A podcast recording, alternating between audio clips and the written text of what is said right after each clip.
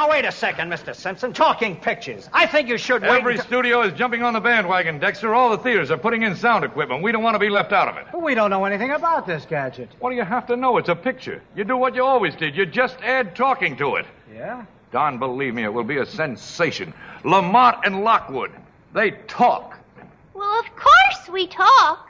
Don't everybody? I'm singing in the rain, just singing in the rain. What a glorious feeling, I'm happy again. É isso aí, pessoal. Começando mais um podcast de filmes clássicos. So dark up above, and the sun's in my heart, and I'm ready for love. Esse é o episódio número 21 e nele falaremos sobre um musical, mas não qualquer musical, apenas o maior musical da história de Hollywood, que é o Cantando na Chuva, né? Filme de 1952, foi produzido pelo Arthur Freed dentro da MGM, né? Dirigido pelo Stanley Donen Gene Kelly, estrelado aí pelo próprio Gene Kelly, Debbie Reynolds, Gene Hagen, Donald O'Connor, entre outros.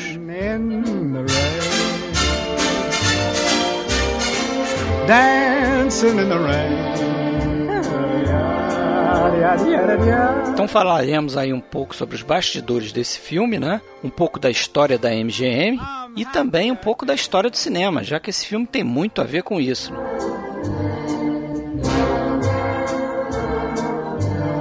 E caso vocês queiram entrar em contato conosco, pessoal, nós temos lá o nosso site www.filmesclassicos.com.br. Estamos no Facebook em facebook.com.br podcast Filmes Clássicos. E estamos também na rede social de filmes, né? Filmou. Nosso login lá é podcast Filmes Clássicos.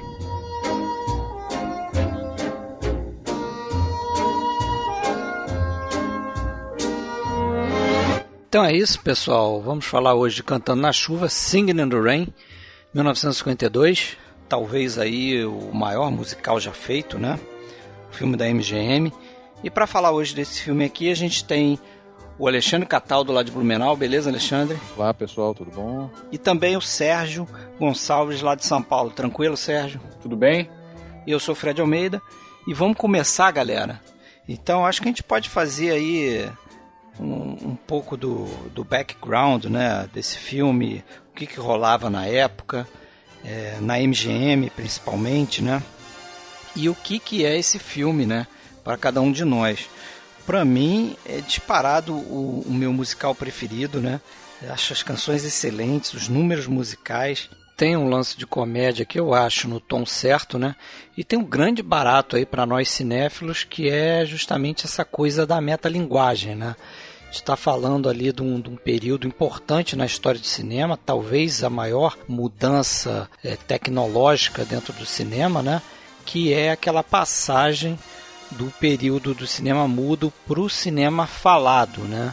Então a gente acaba vendo no filme assim várias referências ao cinema, aquela época, que são bem legais para quem curte o cinema mesmo, né? E, e mesmo que assim eu não sou um fanático por musicais, né? É, apesar de já ter visto os principais musicais, clássicos pelo menos, né? Mas esse aí é um filme que eu tenho assim no coração mesmo. É um filme que eu vi, revi várias vezes e, e acho que funciona muito bem mesmo como musical. Uh, o que, que vocês acham aí desse filme? Que, que é para vocês? É, eu acho que você foi direto ao ponto, Fred. Eu também não sou o cara mais fanático assim por musicais, mesmo os musicais clássicos, né, os, os antigos, famosos. Mas Cantando na Chuva é um filme especial justamente por isso. Ele tá falando não só os números musicais são muito bons, mesmo para quem não gosta tanto assim daquela estética de musicais que às vezes incomoda um pouco. E você tá assistindo, tá vendo uma história, tá interessado na história e de repente os atores param aquela ação, aquele diálogo e começam a cantar. Isso às vezes cansa um pouco, né? Não é todo mundo que gosta desse tipo de desse tipo de filme. E o Cantando na Chuva, ele tem a felicidade de ter excelentes números musicais, as músicas são muito boas, as coreografias são muito boas e ele costura no meio disso uma história que foi até um roteiro escrito depois dos números musicais, ele foi escrito encaixado em cima desses, desses números musicais, que trata justamente dessa época tão marcante na história do cinema, que é a transição do cinema mudo para o falado. Né? É uma fórmula em que tudo dá certo, eu acho. É, é um dos maiores clássicos do cinema e acho que dos musicais talvez seja o maior clássico, que quem, quem não assistiu até hoje precisa assistir, ainda que torça o nariz para musicais. Eu vejo dessa forma. E você, Alexandre? Eu, é, eu, eu concordo. Era, faço as palavras de vocês minhas também, porque eu também não me considero um, um grande é, conhecedor do, de musical. É, no entanto, Cantando na Chuva, ele, ele fisga a gente, ele conquista a gente, não por ser um musical, mas justamente por tratar dessa fase crítica ali da transição, né, em que é, a gente sabe, né, várias carreiras foram é, arruinadas e aí isso fica bem representado na personagem da Lina, né, que tem aquela voz ridícula e, e esse é o gancho, né, a necessidade dela ser dublada e tal. Então é um filme muito agradável que, que assim, eu particularmente não, não, não canso de rever. É, é bem agradável. Os números musicais são muito muito interessantes, mesmo é, é, assim, uma coisa interessante, né, que muita gente é daqueles filmes que muita gente até que nunca viu o filme inteiro já ouviu falar e conhece pelo menos o número principal, né? Mas aí quando você assiste o filme inteiro você percebe que o, o número cantando na chuva é, é, praticamente uma cena apenas do, do filme, né? E apesar de, de dar o nome ao, ao todo, ela não, não chega a ser a, a, é, muita gente não tem essa percepção, né, de que é só uma cena no tem filme. Muita percepção, né? Fala, pô, como é que é o filme todo com base nessa história? Não, não, não tem nada a ver, né? Até é, é uma, uma dúvida de, de muita gente que não chegou a ver o filme inteiro. Agora, uma, uma coisa eu te digo, o, o grande cineasta e cinéfilo François Truffaut também tinha esse como um dos seus filmes preferidos, né? Então ah, é? nós também não, não estamos não. em então, má companhia, né, ao gostar de Cantando Apesar de que, quando foi lançado, parece que não foi um, um grande sucesso, assim. É, né? mas assim, no aspecto do Oscar, né, não chegou a ser muito lembrado no Oscar. É, acho até que o lance da metalinguagem, no, na época do lançamento, não foi bem recebido, assim. É, mas eu acho que muito por conta do, do fato do Sinfonia de Paris, que também é um filme é, com o Gene Kelly, né, a produção da MGM, apesar de ser, ter sido dirigido pelo Vincent Minelli, ter ganho várias estatuetas, inclusive de melhor filme no ano anterior, né, em 1951. Uhum. E aí acho que a gente pode aproveitar para falar também, né, porque esse filme ele, ele se inicia, né, o Cantando na Chuva se inicia a partir de uma ideia do Arthur Freed, né, que era o, o chefe da chamada Freed Unity que tinha no, na MGM, né, era uma seção da MGM que, que era dedicada a produzir musicais, né? E o, o Arthur Freed tem essa ideia de fazer um musical com músicas de outros musicais da MGM que ele e o Nation Herb Brown compuseram né, para filmes antigos da MGM. Né? Então ele teve essa ideia e o Arthur Freed ele tinha muito assim a qualidade principal dele era conseguir é, vê talentos né, nas pessoas, mesmo que as pessoas não estivessem ali trabalhando em Hollywood, e ele puxava as pessoas para o estúdio. Né? Ele vai pegar muita gente lá vinda da Broadway para trabalhar nos, nos, musicais, né? e aí formam um, uma galera assim boa para começar a produzir musicais para MGM. Né? Uh, participavam ali da, da dessa trupe aí do Arthur Freed ali dentro da MGM, o próprio Gene Kelly, né, o Stanley Donen, os dois que dirigiram esse filme, né? O Vincent Minelli fazia muitos filmes ali também. Você tinha o Charles Waters, que é outro diretor. Você tinha o Frank Sinatra, participava em alguns filmes. Tinha a Ann Miller, que era dançarina. A própria Sid Charisse, também outra dançarina. Judy Garland vai fazer muitos filmes. Mickey Rooney também, né? principalmente junto com a Judy Garland. Fred Astaire também, né? outro nome importante, não dá para esquecer dele. Então você tinha ali uma unidade ali dentro da MGM que produzia muitos desses filmes e talvez o maior deles tenha sido justamente aqui o Cantando na Chuva, né? O Arthur Fried, Fred, me, me, me, me corrija se eu estiver enganado, mas me parece que o próprio gênero musical praticamente, não, não vou dizer que tenha sido criado por ele, mas foi alavancado por ele, né? Sim, sim. Ele produziu o, o primeiro musical da MGM e que é tido como o primeiro musical mesmo da história do cinema, né? Que é o Feio. Melodia da Broadway, de 1929. Ele ganhou o Oscar, né? É, ganhou Oscar em 1929, Oscar de melhor filme. Apesar de ser um filme bem ruinzinho, né? Vale mais pelos números musicais. Sim, né? mas foi foi graças ao sucesso desse filme lá que o gênero decolou, né? E passou a ser feito em seguida outro. Isso, é. E eles passaram a fazer outros musicais, né? Inclusive que tem canções que a gente vai ver aqui no Cantando da Chuva. É, e é curioso isso, né? Que são só duas músicas que foram compostas especialmente para o filme, né? Que é aquela do Moses Supposes e o Make 'Em Laugh. Porque as outras, mesmo Singing in the Rain, que todo mundo conhece desse filme, essa foi a sexta vez que apareceu no cinema. The Laugh Rain. tem, tem alguma É, dúvida, né? É, é, que tem, uma, tem uma dúvida se, levemente se ela for plagiada de uma música do Cole, Cole Porter, né? é. Ela não é tão igual assim. Lembra um pouco, realmente, se você ouvir as duas. Ela não é exatamente igual, né? Ela tá falando da É, Make não é Laugh. exatamente igual, mas você vê que é chupadaça da música do Cole Porter, né? Que tinha aparecido no Pirata, né? No filme da MGM também de É, 1948. dá, dá pra ver, mas assim, não é aquela que, caso, não né? é aquela que você Claro. vê que é igualzinha. Eu vou aproveitar e abrir um parênteses aqui, que vocês certamente, aliás, todo mundo da nossa idade que viveu nos anos 80, é, conhece o Make 'em Laugh. Todo mundo que assistiu um programa de televisão chamado Programa do Bozo conhece, conhece essa música aqui. Vamos ouvir. Pra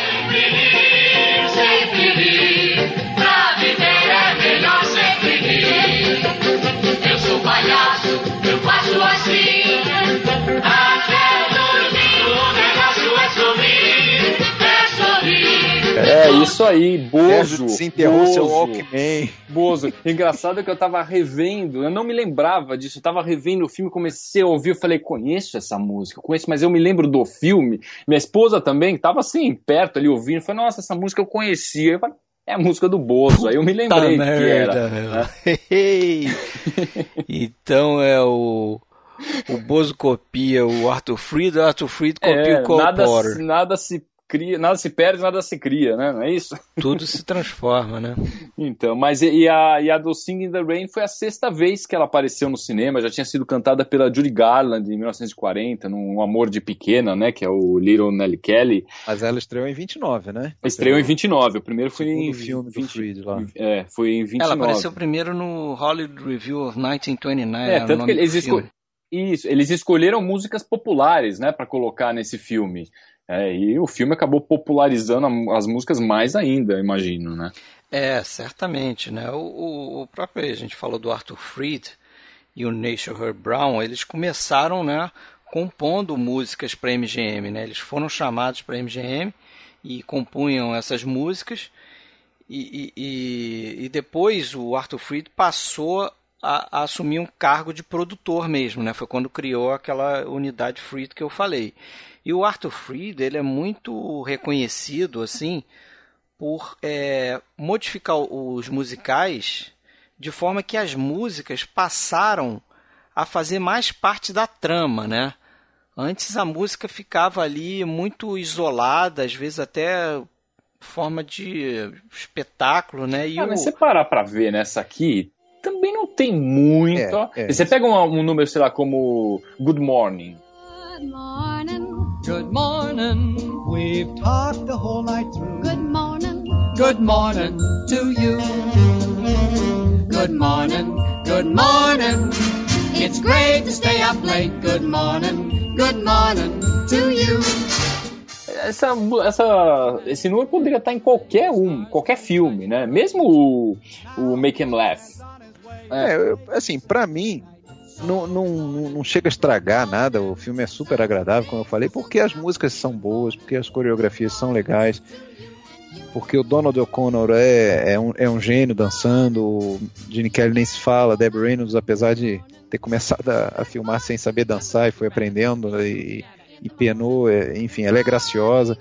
Agora, se a gente quiser um rigor, assim, de, em termos de, de roteiro, realmente não, não vão ter, né? Não, é, mas não, o que eu quis dizer é o seguinte, porque antes, até você vê aqueles musicais do Busby Berkeley, né, que fazia musicais para MGM também, né, geralmente se encaixavam um número musical é, num palco, né, como se fosse um espetáculo da Broadway, né, você pega lá o, o Rua 42, que é um dos primeiros grandes musicais, assim, e você tinha todas aquelas apresentações que estavam ali no palco, né, com dançarinos, e tinha aquelas formações tipo caleidoscópio, a câmera por cima filmando e tal. Era assim, com palco, dançarinos e muitos figurinos. Entendi o que você quis dizer. Você até falou aí do Good Morning. O Good Morning, ele é incluído dentro do roteiro ali. Eles acabam de voltar daquele filme, né, que eles tentaram transformar num, num, num filme falado. E, e não gostaram, ficou uma porcaria o filme. Eles estão meio tristes. Eles têm uma ideia para salvar o filme. E aí, é, é, eles né, externam aquela, aquela felicidade deles, começa a cantar o Good Morning, mas está dentro da trama ali do roteiro. Eles não vão para um palco para fazer o número musical nem nada, não. Eles estão ali naquela locação, naquele local de filmagem, tudo, é, trabalhando com os objetos da cena, de cena, né? Tem sofá, tem mais não sei o que. Sim. Então, assim, o Cantando na Chuva não foi o primeiro filme a fazer isso, né? É, eu acho que até um dos primeiros filmes foi um filme de maior destaque, foi um dos primeiros filmes de maior destaque do, do próprio Arthur Freed, né? Que foi Agora Seremos Felizes. Então, eu acho que antes também já teve alguma coisa, mas o Arthur Freed, ele é muito tido como o, cara que começou essa onda, né? E eu acho que aqui o roteiro, é bom falar até dos roteiristas, né? Barry Comden e o Adolph Green fizeram um ótimo trabalho de encaixar, como você te falou antes, encaixar essas músicas, né? Que eles tinham que usar, encaixar direito no roteiro para fazer um filme bacana, né? O filme funciona legal, o roteiro é bom. Muito bom. É, o roteiro, o roteiro, é bem costurado nesses números musicais, né? Acho que isso quer dizer, não, não destoa, pá, tira isso aqui que tudo bem. É, mas por aí mesmo. Mas não, não que a música tenha uma relação assim exata com o que, o que tá acontecendo, ou ela traga alguma informação sobre, sobre a história. Não, né? é, isso muito que... não, né? Mas é um roteiro bacana. E é um roteiro legal também, se a gente pensar na quantidade de, de, de referências que eles fazem, né? Aquela Hollywood daquele período ali, que é a década de 20, né? A passagem do mundo sonoro, que, como a gente falou, né? É, por exemplo, lá no início do filme que a gente tem, né? O pessoal chegando no, no teatro chinês, né? Tem todas aquelas mulheres, as atrizes saltando no, do, do, dos carros, né? E o público aplaudindo lá, venerando aquelas mulheres. Pô, várias são baseadas no em atrizes mesmo, né? Assim, é. Seria ter da Bara. Isso, e... é. Tem a Norma Talmadge, né? A própria Jean Harlow, Clara Bow né, no personagem da Rita Moreno, por exemplo. Referências às grandes divas. A própria né? personagem da Jean Hagen, por exemplo, né? A Jean Hagen que acabou concorrendo ao Oscar, não levou, né? As duas únicas indicações do filme é para Jean Hagen, como atriz coadjuvante, e por Lenny Hayton, né, da trilha sonora. Mas a personagem da Jean Hagen, ela foi escrita para Judy Holliday, né? Que era uma atriz que fez Nascida Ontem, fazia isso na Broadway, e depois fez um filme de 1950. Ela, ela Judy Holliday, acabou ganhando o Oscar nesse papel, que era também papel de uma lourinha burra, né, com uma vozinha chata e tal. E mas o, a Betty Condon e o Adolph Green, os, os roteiristas, escreveram esse papel para ela, para Judy Holliday. Só que como ela tinha ganho o Oscar, ela não estava ali, né? É, mais disposta a, fazer, a pegar esse papel. Aí tiveram que escolher outra atriz e escolheram a Jean Hagen, que era inclusive substituta dela na peça da Broadway, né?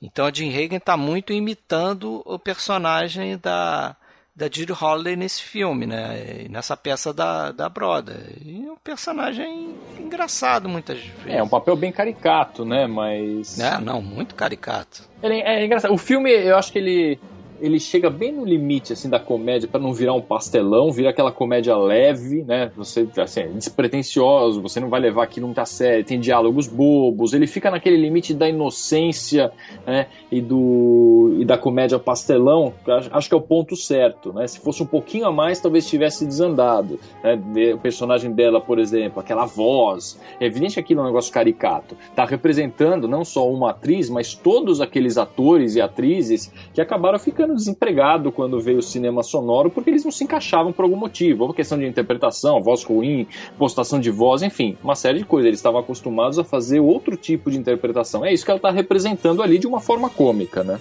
E os números musicais, assim, quais que vocês preferem? Bom, pra mim o Make and Laugh é o, é o número mais interessante, assim, que eu, que eu gosto bastante.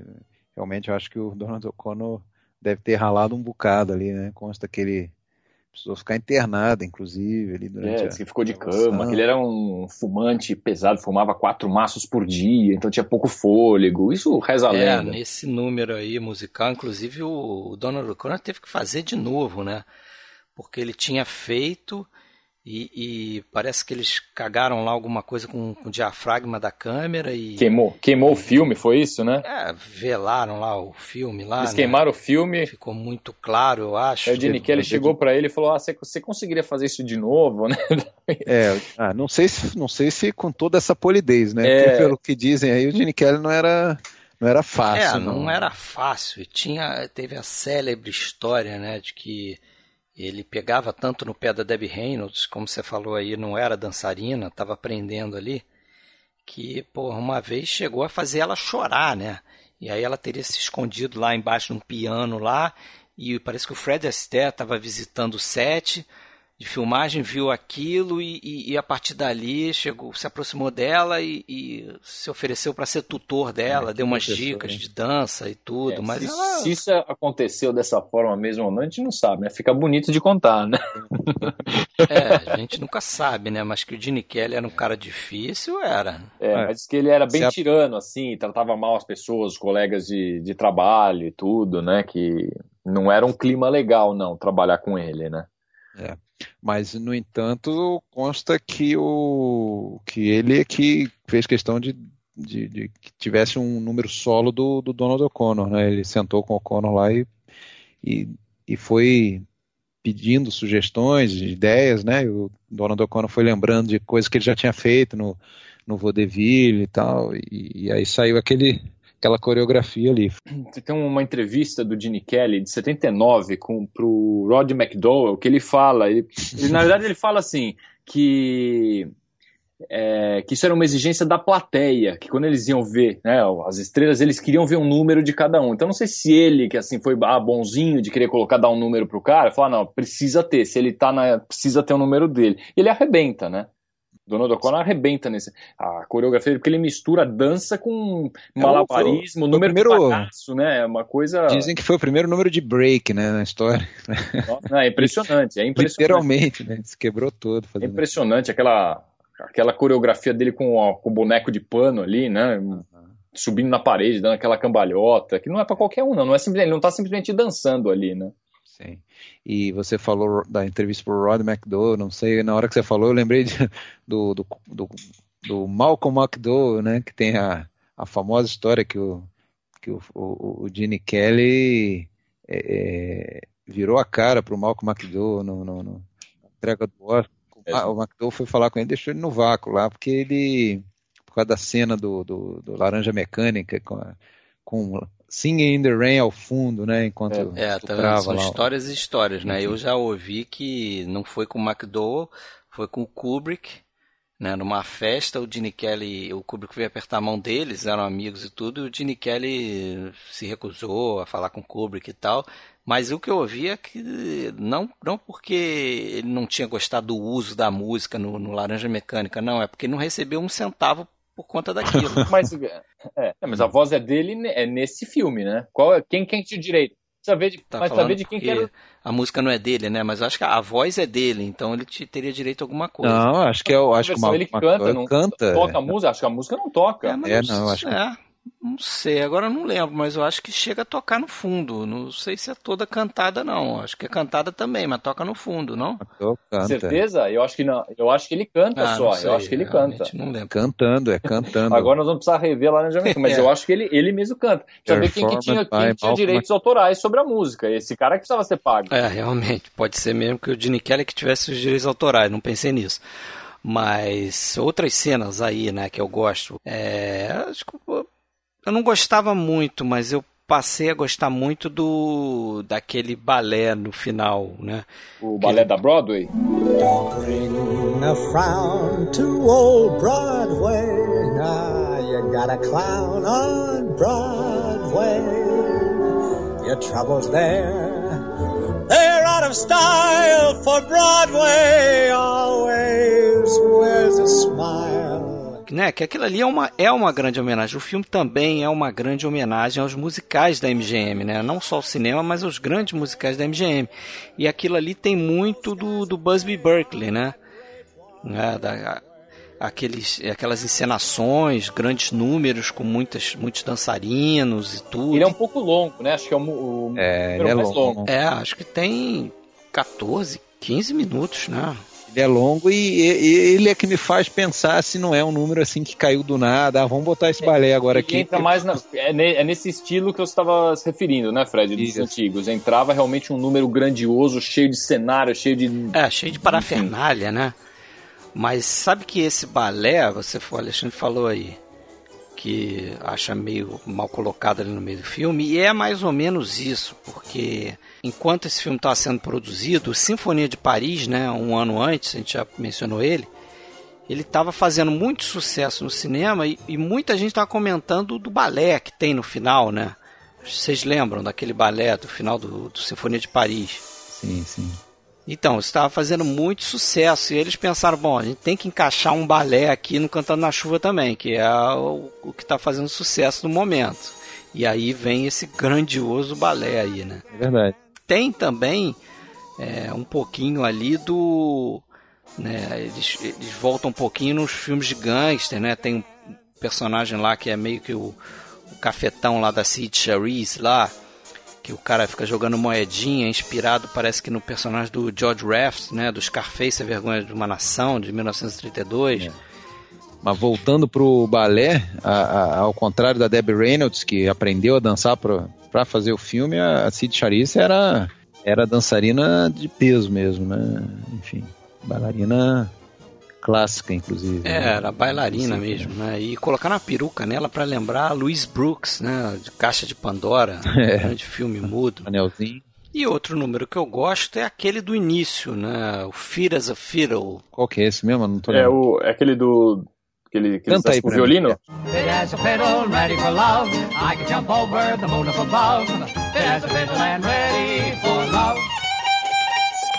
É aquele no palco, eles com violino, não é? É, é legal, eu acho que o filme ainda tem essa sacação, né?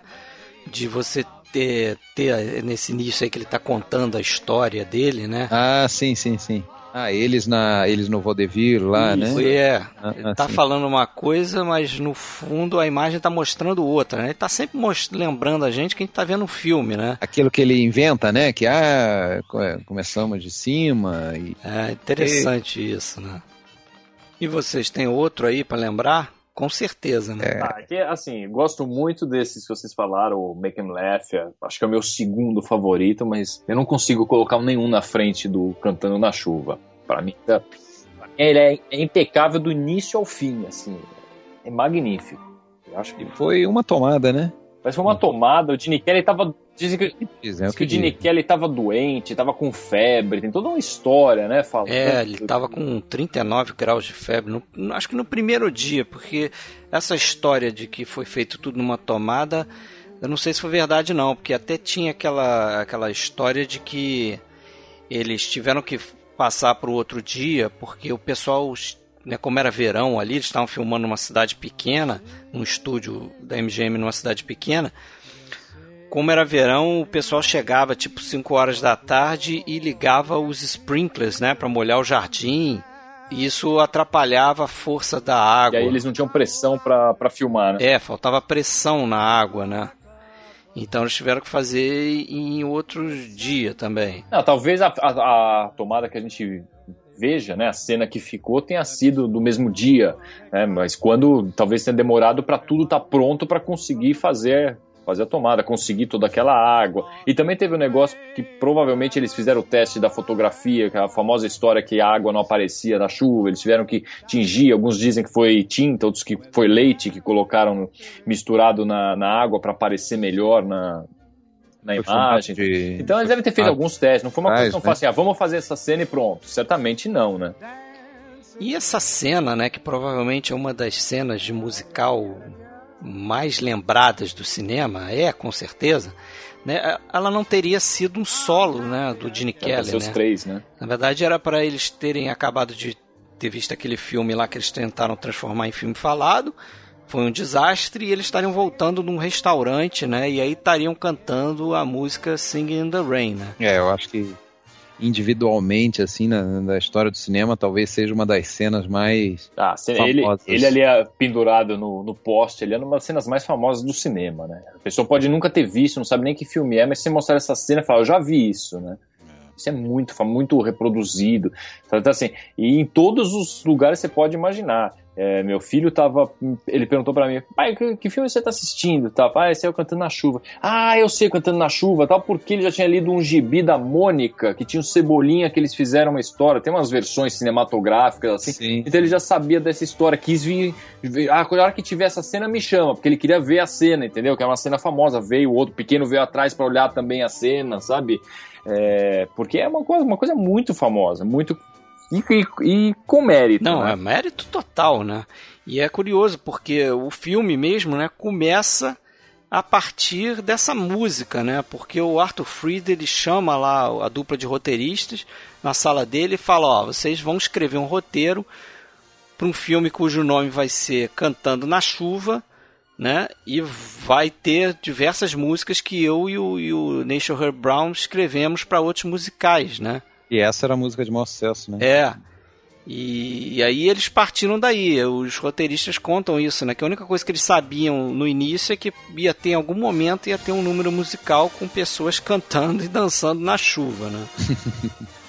mas é realmente uma das maiores cenas, né? Do cinema, não só musical, mas do cinema mesmo. É, acho que acho que se fosse pegar as duas cenas mais famosas de musical, pelo menos que eu, que eu me lembro, é essa cena e a Judy Garland cantando Over the Rainbow no Mágico de Oz, né? Acho que são, são duas cenas assim que Sim. todo mundo já viu. Né? É, talvez a da Noviça Rebelde também, né? Ela cantando a Noviça Rebelde é, e tal. Os campos, né?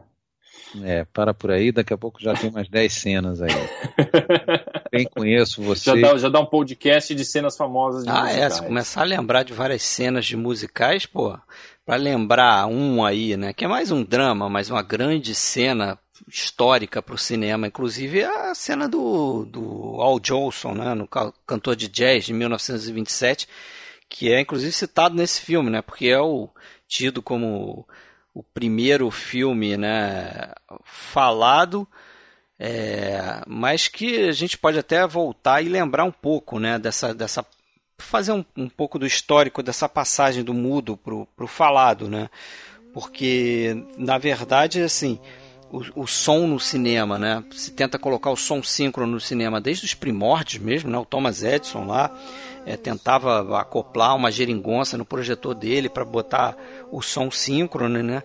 Mas você tinha vários problemas e, e, e vários obstáculos a, a serem superados, né? É, por exemplo, o próprio sincronismo, né? Como sincronizar a, a trilha de áudio com a trilha do, das imagens, a trilha de vídeo. E não só isso, né? O, os microfones da época eram muito ruins, né? Então, dificuldade de captação de som era enorme, né? Os próprios alto-falantes, porque uma coisa é você fazer que nem o Edison fez lá, botar um gramofone e, e tocando uma música e a imagem rolando. Mas outra coisa é você levar som para dentro de uma sala de cinema, que é algo amplo, né? Então isso só foi acontecer quando eles conquistaram lá a amplificação sonora elétrica, né, nos alto-falantes. Aí tornou isso possível, né? Mas a Warner é, foi a primeira, é, o primeiro estúdio a produzir um filme com som síncrono, né? Em 1926, o Dom Juan que era um filme mudo, né? Mas tinha de sincronismo ali a trilha de efeitos sonoros e a música, né? Então você não precisava mais é, é, ter orquestra ali ou piano dentro do cinema acompanhando o filme. Né? A gente até quando falou lá do, do a gente fez o podcast do, das trilhas sonoras, né, Sérgio? Você mesmo Foi. contou um pouco dessa história, né? É, tinha pelo menos um pianista ao vivo ali, né? Tocando o pianinho durante, durante a execução, para o filme não ficar todo, totalmente mudo, né? As pessoas veem no, o filme no, no silêncio, então ia acompanhando. Então, isso não era mais necessário, né? Porque você já tinha o sincronismo a partir do Dom Juan. E a Warner depois, né, em 1927, faz o cantor de jazz, que também não é totalmente falado, ele tem algumas cenas, né, e algumas músicas que o Al Jolson canta dentro do filme, né, e tem aquela célebre é, é, cena que ele fala que a gente não escutou tudo, né? A gente ainda não escutou nada e tal, e ele começa a falar, ele canta e tal. Mas o, o, cantor de jazz ficou muito conhecido por seu primeiro longa a usar diálogos falados como parte da ação dramática do filme mesmo, né? E o primeiro longa totalmente falado, né, veio um ano depois também da Warner Brothers, é, em 1928, que é o Lights of New York. Aí sim, ele totalmente falado. É o primeiro longa, né? E depois aí a Warner vai ser também pioneira porque ela vai lançar o primeiro filme todo colorido, né? Aquele processo de duas cores e também falado que é o On with the Show, né? Que é em 1929. E vocês sabem que, pô, Brasil, orgulho pro Brasil, foi o primeiro país, acho que de língua latina, cara, a ter o primeiro filme totalmente falado, sabia? Ah, é? De quem que é esse? Não, aí, o nome do diretor não sei, mas o filme era Acabaram os Otários, de 1929. Mas e aí? Ah, deixa O eu filme. te comentar uma coisa também com vocês. Não sei se vocês já viram um filme que tem a, um filme com a Edith Piaf, dos anos 40, chamado Etoile sans Lumière, Estrela Sem Luz. É um filme, eu acho que de 46, em que é bem interessante. Aparece a própria Edith Piaf como atriz, né? Ela fez alguns filmes e, inclusive, trabalha também o, o Yves Montand, que, que chegou a ser marido dela, né? Não me pergunte como, né? Porque, pô. Bom, mas deixa, deixa quieto. Ah, e é- esse filme tem exatamente a mesma história ali do, do, do- história, vamos dizer, central do Cantando na Chuva, que é uma era uma atriz ou uma cantora que tinha uma voz muito ruim e tinha que ser dublada. E aí a, a personagem da Piaf era empregada e casualmente tinha uma voz maravilhosa e tal. Então ela entra para dublar a patroa, né? É, que, que tá prestes a perder a- a- o papel. Então é interessante. Talvez, quem sabe, aí não- não serviu também de, de referência. Mas é interessante que eu, eu não. Eu vi esse filme tem uns dois, três anos e não, na época não, não associei ele ao Cantando na Chuva, né? Mas agora preparando o podcast é que eu, que eu fui lembrado de que esse filme trazia a mesma história e eu falei, é, é verdade, eu vi esse filme. Mas, mas também não é um filme assim tão marcante, mas ele realmente tem essa. É, e aproveitando aí, já que você trouxe um filme que provavelmente pode ter inspirado, eu trago outro. Né? Tem um filme não muito famoso, né? filme até bastante meia boca aí, mas um filme de 1932 chamado Once in a Lifetime, que se passa justamente nesse período de transição do mudo ao falado. E não é um musical, tá? O filme não é um musical, mas é uma história de uma trupe de atores né, do teatro de Vaudeville que os caras é, é, têm a ideia de ir para Hollywood, né, é, fundar uma escola de, de, de oratória, né? Depois da estreia do cantor de jazz, eles vão para Hollywood para fundar uma escola ali de dicção, né? Que é algo que a gente vê no, também acontecendo no Cantando na Chuva, né? Aham. Tem aquele pessoal que, que dá aula para os atores que estão inseguros, né, para falar em cena e tal. É, a gente não pode esquecer de comentar, né? tá, o Alexandre acabou de falar da história da dublagem e tal, o fato irônico, né? Da, da dublagem da, da Debbie Reynolds e da Jean Hagen, que no filme, bom, quem já assistiu já sabe, né? Que a Jean Hagen era aquela personagem, a Lina Lamont, que tinha uma voz horrível, então ela precisava ser dublada quando começou o cinema falado. E a personagem da Debbie Reynolds que vai fazer a dublagem. E, ironicamente, tem uma cena quando a Debbie Reynolds está dublando a Jean Hagen né, estaria dublando a personagem dela, que na verdade a voz que a gente ouve não é da Debbie Reynolds, é da própria Jean Hagen, que tinha uma voz melhor do que da Debbie Reynolds. Então ela foi dublada na, na vida real, ela foi dublada pela atriz que ela estava dublando na história. Essa é uma história muito. É, é confuso isso, né? Você lê e fala, mas pera um pouquinho. Então a voz que a gente está ouvindo, a voz que a gente está ouvindo é da própria atriz que está sendo dublada na história, né? Isso não na música, né? Na música, depois ela foi dublada também. A voz que a gente ouve não é da Debbie Reynolds, ela foi dublada pela Betty Noyes, né? É, a Betty Noyes dubla algumas músicas da Debbie Reynolds, né? É, que não é, não é a voz dela. Então Achei a... engraçado isso aí, eu li também, né? Eu não sabia dessa história, porque é, é, até induzido aí pela personagem da, da Lina Lamont no filme Essa Voz Horrorosa, eu presto atenção sempre que eu vejo um filme com a Jean Hagen. Até por, por um acaso, coincidência mesmo, esses dias eu estava revendo lá o Segredo das Joias do John Huston, filme no ar, em que ela trabalha, e é evidente que ela não, não faz uma personagem cômica, então ela não fala com a voz afetada, mas a voz dela normal é uma vozinha chata, é uma vozinha meio. Então, não sei, não sei como que ela canta tão bem, né? Mas. Não, não, não é ela que canta. Ela não canta. É quando ela, quando ela tá, tá dublando, ela tá falando só. É aquela cena em que ela tá falando, ela tá lá no microfone falando, e a. E a, é, a Debbie Reynolds ela tá falando que seria com a voz dela para dublar uma cena de diálogo com a, com a Jean Hagen, né, com a Nina Lamont. E, essa, e a voz que a gente ouve, uma voz mais grave, suave, não é a voz da Debbie Reynolds, é da própria Jean Hagen que a gente tá ouvindo. Na, na hora da música, não. Na hora da música não é nenhuma das duas, é a Betty Noyes que tá cantando, aquela Woody, uma, uma música que ela que canta tal junto com a orquestra, aquela lá não é a voz de nenhuma das duas, né, que a gente escuta. É, e uma curiosidade aí, né, você tá falando da Debbie Reynolds, ela é a mãe da princesa Leia, né, da Carrie Fisher, né? Ó, uma curiosidadezinha. Já que a gente esqueceu alguma coisa aí? Ah, não, uma coisa que a gente não falou também, né, que, que daquele filme que está sendo lançado o filme está sendo lançado no início, que eles estão lá na, na, frente do teatro chinês, que é o The Royal Rascal as cenas que eles utilizaram, a maior parte das cenas veio dos Três Mosqueteiros, com o próprio Jim Kelly de 1948, né, que eles colocaram preto e branco, tiraram o som, acrescentaram algumas cenas aí com a Jim Hagen, né, tirando a Lana Turner, né, que, que participa dos Três Mosqueteiros, mas são cenas tiradas, eles não filmaram tudo aquilo pro filme, o filme já existia, eles só aproveitaram as, as cenas, né, que é um filme bem legal até, eu gosto bastante desses Três Mosqueteiros. Né? É, um filme de 48, né, da própria MGM, é legal esse filme, né, tem o Gene Kelly como D'Artagnan, né? Mas ele não, não canta nem dança, né? Não tá cantando, é, né? Não tá dançando em termos, né? Porque as lutas são muito coreografadas, né? Bem coreografadas. E isso dá um, dá um charme especial pro filme, né? Aproveitando o ensejo, vamos fazer, deixa eu fazer uma pergunta daquelas bem, bem babacas, né? Mas que volta e meia aparecem por aí e costumam fazer sucesso.